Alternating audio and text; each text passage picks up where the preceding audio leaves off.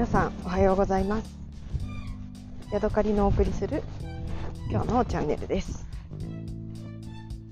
前回ですね浜松旅行に行ってきた話をしました、え、憧れのですね爽やかレストランでげんこつハンバーグを、え、食べて、初日からとっても幸せになってしまった私なんですけれどもいくつもですねたくさん美味しいものを食べたんですけれども一つですねからご紹介したいのはみかんについてです。今までですねまあみかんは実家でもよく食べてきたんですけれどあまりこうこだわりもなくというかあるものを食べるいただいたものを食べるっていうような感じでした。で今回あの浜松に行って、えー、私あの野菜の直売所みたいな JA の直売所だったりとか道の駅でお野菜買ったりするのが好きなので、えー、日曜日なんですね朝、えー、ホテルの近くの JA のファーマーズマーケットっていうところに行きました。えーえーと、全然あの頭になかったんですけれども、え入ってみたらみかんがたくさん並んでたんですね。で1袋200円とか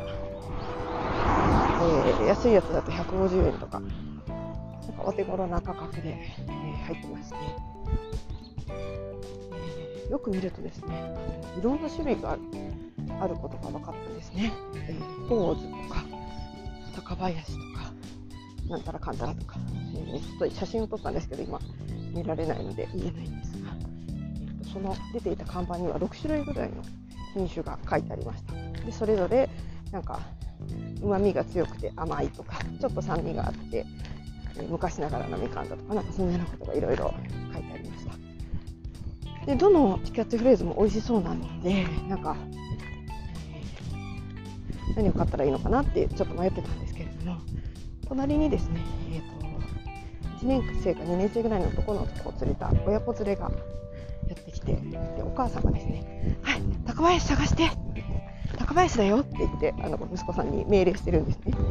で息子さんは中が探すとその山の中から高林を探そうとしていました。で私もがぜ高林が気になりまして、え、探してみると高林早生っていうあのが見つかったのでそれを購入しました。もう一つ、えー、違う品種のものも、えー、買いまして。早速ですね、あのお家に帰って、あ、違う違う、車に乗ってすぐですね、食べてみました。そうしたらですね、味の違いが歴然としてたんですよ。えー、確かにですね、高林はすっごく甘くて、子供でも楽しく食べれるような、そんなみかんでした。で私もあの偶然お母さんのおかげで知ったわけなんですけれども、高林の、大ファンになりましたなかなか私の地元でですねそんな品種で、えー、みかんを選ぶっていうことはないただの有田みかんだったり三日日みかんみたいな感じもう見分けしかできないんですけれどももしあの皆さんねみかんの産地とか近くに行ったりとかする機会があった時にぜひですね品種高林っていうのを選んで食べてみてください。オレンジとは言いませんけども、すごく甘みの強い、あの、美味しいみかんでした。でですね、そこの JA の、えー、直売所で、またですね、番茶と紅茶を買いましたので、え、今まだちょっと開けてはいないんですけれども、またそのうちですね、えー、開封して、感想をお話ししたいなと思っております。はい。